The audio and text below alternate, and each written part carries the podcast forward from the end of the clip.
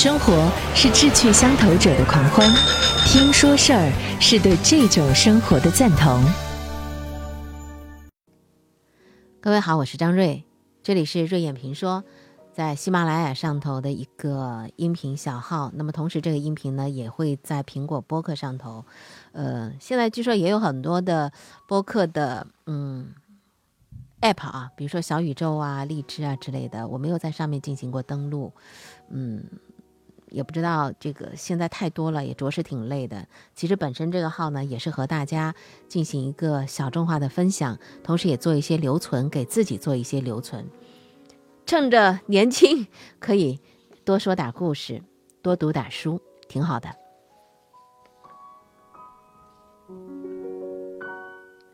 我们今天的路上听书馆的最新的更新啊，不是来荐书，也不是来说书。而是来说一个人的故事啊，梁淑敏这位是大家了。第一次听说他的故事啊，算是野史。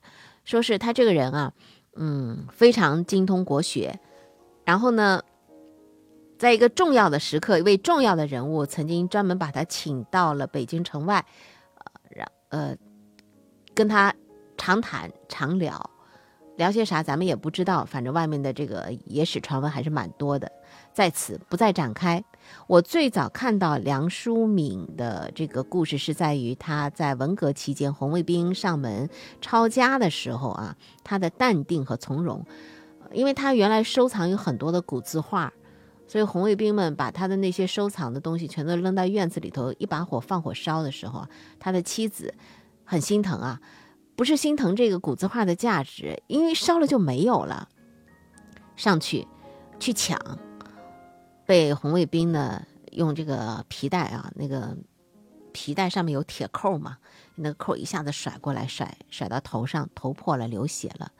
而梁淑敏呢，他就端把椅子就坐在那儿，就看着，呃，那些红卫兵，嗯，在烧他所收藏的那些字画啊，呃，那些嗯刻板书啊之类的，非常平静。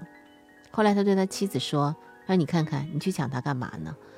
嗯，自己头上还出血了，不是？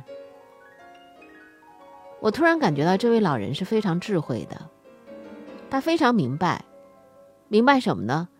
呃，因为他研究的这宗教啊、国学呀，很深透了，呃，真的是一个具有智慧的人。从他的这个平和的状态。我突然想到了，就是在前段时间和一位做佛学研究的、做宗教研究的，呃，一位大学的老师在交流的时候，呃，他给我解释，他说，嗯，在佛教里头呢，所讲的就是一个空，认为所有的一切啊，都是最终是一个空字，这是他性空，然后他还有法相，法相性空之间还有一个圆，啊，绞丝旁那个圆，圆圆聚合。怎么来理解呢？当然，我是跟他交流之后，通过我自己的理解啊，做了这样的一个认知。比如说，性空就是所有一切的物质的东西，最后都会化为乌有。法相是什么呢？就是你所看到的，你现在所看到的这个客观存在的这个表象，它是一个相。那什么样的时候会让这个像出现在你面前？就是圆圆聚合，圆就是各种的条件，所有一切的聚合在你面前的时候，成了一个像，而它最终会成为一个空。呃，那位老师拿我办公室里头一把椅子做了例子，他说：“你看，你现在看到的是这把椅子，对吧？”我说：“对呀，这就是像你现在所看到的。那么这个像的产生是有很多的原因，比如说这个椅子它有呃人造革面儿。”啊，它有各种铁的螺丝，还有铁的架子。那么所有的一切，这是它的这个组合的物质条件。当然还有工人得把它做出来，还得把它运到你这里来，你现在才能看到它。这都是所有一些外部的条件，源源聚合成你成了你办公室你现在所看到的这把椅子。但最终，最终十年、二十年、三十年，啊，最终。它会成为一堆废铜烂铁，它会成为一个废品，成为一个这个可能连回收价值都没有的，化为无尽，这就是空啊，这是我们在交流说他拿了一个实际的例子。反过来来说，梁漱溟为什么说他别有智慧呢？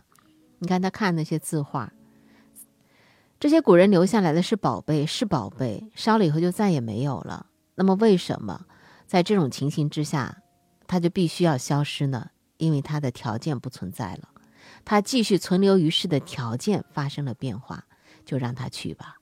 最终他是要空的，心空的。我们今天来说梁漱溟，也是因为在十一月中旬的时候啊，就上个月，整整上个月十一月十二号，呃，梁漱溟先生是一百三十周年的诞辰。那么在北京大学有一个呃讲座开讲，讲梁漱溟的思想和精神世界。梁漱溟是世界公认的现代新儒学的开山者。他一生都在中西文化比较当中，为中国传统文化寻找重新绽放光彩的机会。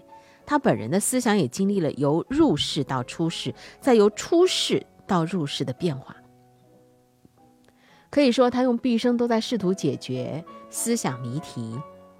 其中呢，他的思想谜题有两个，一个就是中国问题，另外就是人生问题。梁漱溟少年时候，他曾经是一个非常坚定的信仰者，信仰的是功利主义，以利害得失来说明是非善恶。他曾经把去苦向乐、趋利避害看作是人生的唯一目标，这他早期的人生观念，当然是受到他父亲梁冀的影响。梁冀呢，还以三个字来评价世上的所有的事情。这三个字就是有用处，认为有用就是好的，无用就是不好的。梁冀他曾经是清朝的举人，但在梁漱溟的记忆当中，父亲是最看不起读书人的。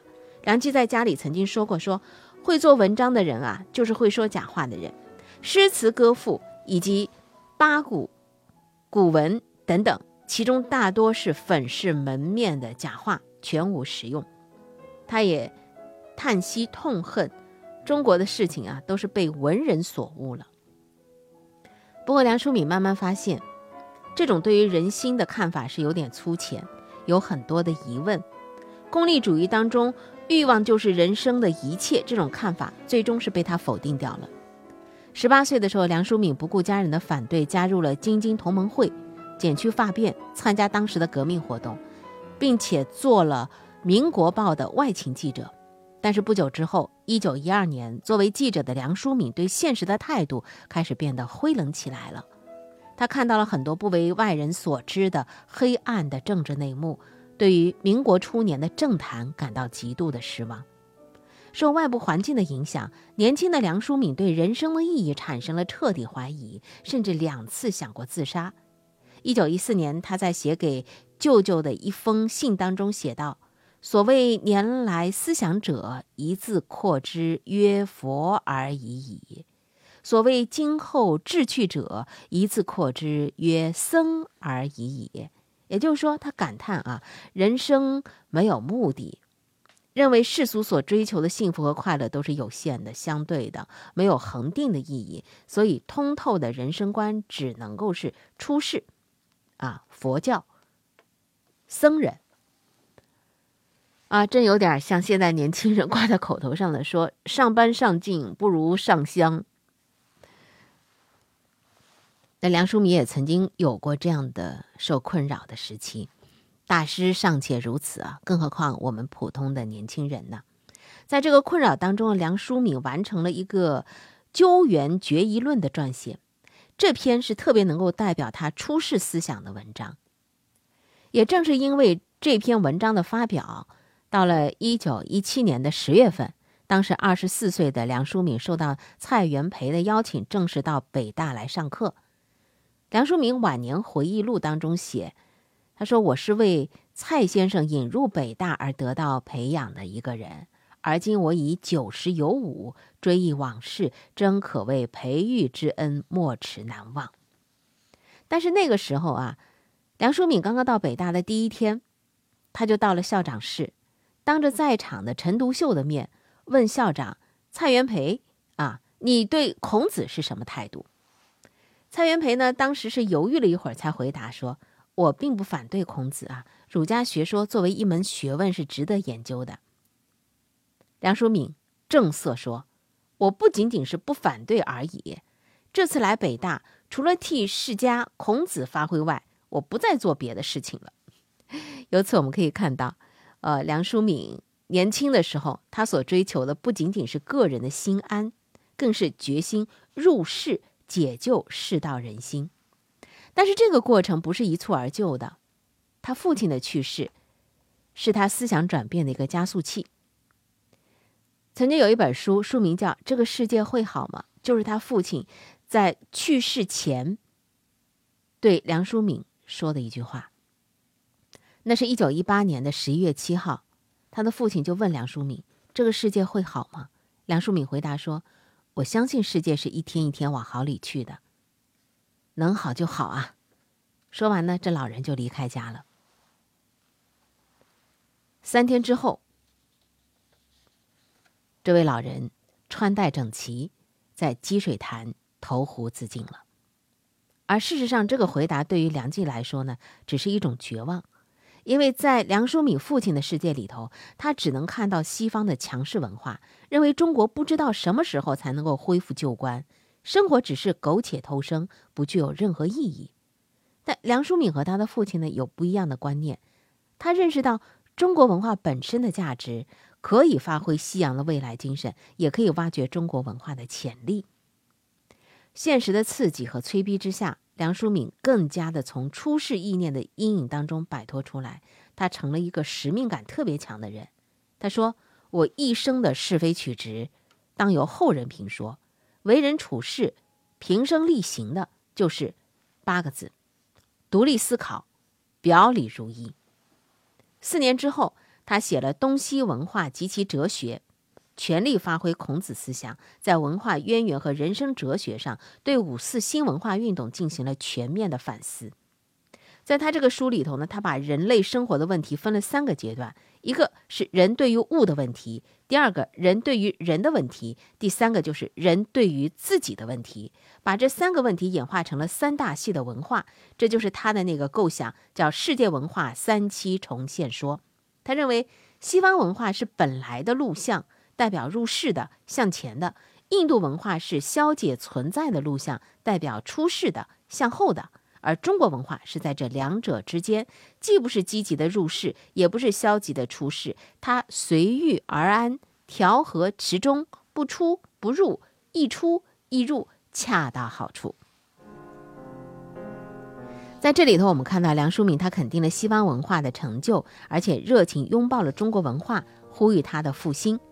这个文章发表之后啊，他再度的迅速成为众望所归的新一代儒者的代表了。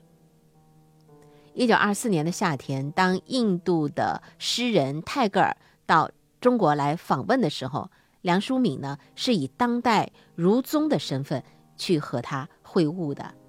境遇的改变、平凡的社会活动和日渐隆起的声望、俗世间的精彩。越来越多的占据了他的身心，充斥到他的现实生活当中。他用全部的精神在现实社会当中一展抱负。那么，在北大待了七年之后，一九二四年，他辞掉了北大的教职，在河南、山东这些地方进行一个乡村建设实验。为什么呢？在他看来，乡村建设才是中国民族自救运动的新方向。确实很有智慧的一个人。与此同时呢，他的思想家的身份开始褪色了。他做了十年的乡村建设活动和十年的奔走国事，使他逐渐的成为一个著名的社会活动家和行动的儒者。对于终极性的人生的意义是什么，这种思考就淹没在了喧嚣的尘俗和杂乱的奔忙当中了。不过呢。随后而来的文革，让他在亲身经历了人生况味之后，不得不重新去思考人世间的意义到底是什么。文革期间，梁漱溟长期的处在一个与世隔绝的隐遁的状态，越来越远离了所追求的世间的中心。你看，他从喧嚣奔忙逐渐落入淡泊、寂寥。世间的意义和现实的价值对他来说是变得越来越小。他很意外地向世人宣称说：“其实我一直是持出世的思想的。”然后又把他的思想的指针重新调向，指向了出世。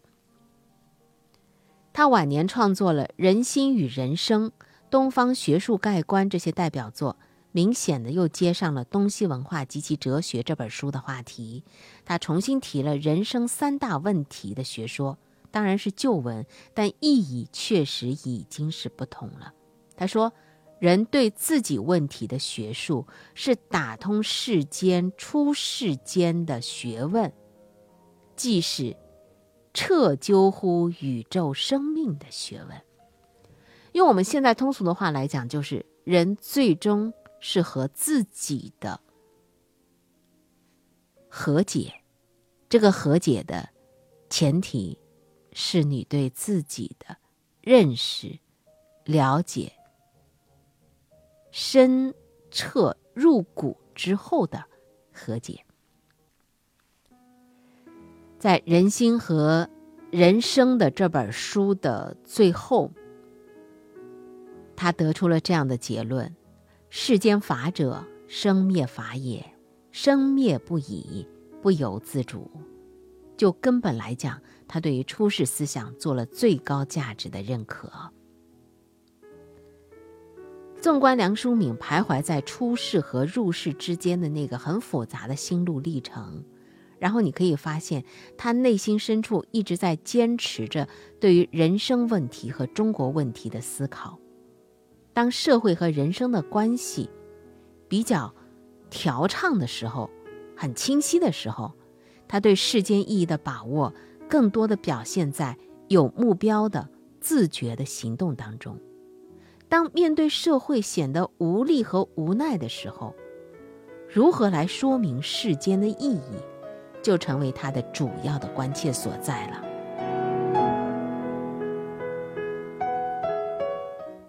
一九八八年的六月二十三号，梁漱溟的人生大幕落下，享年九十五岁。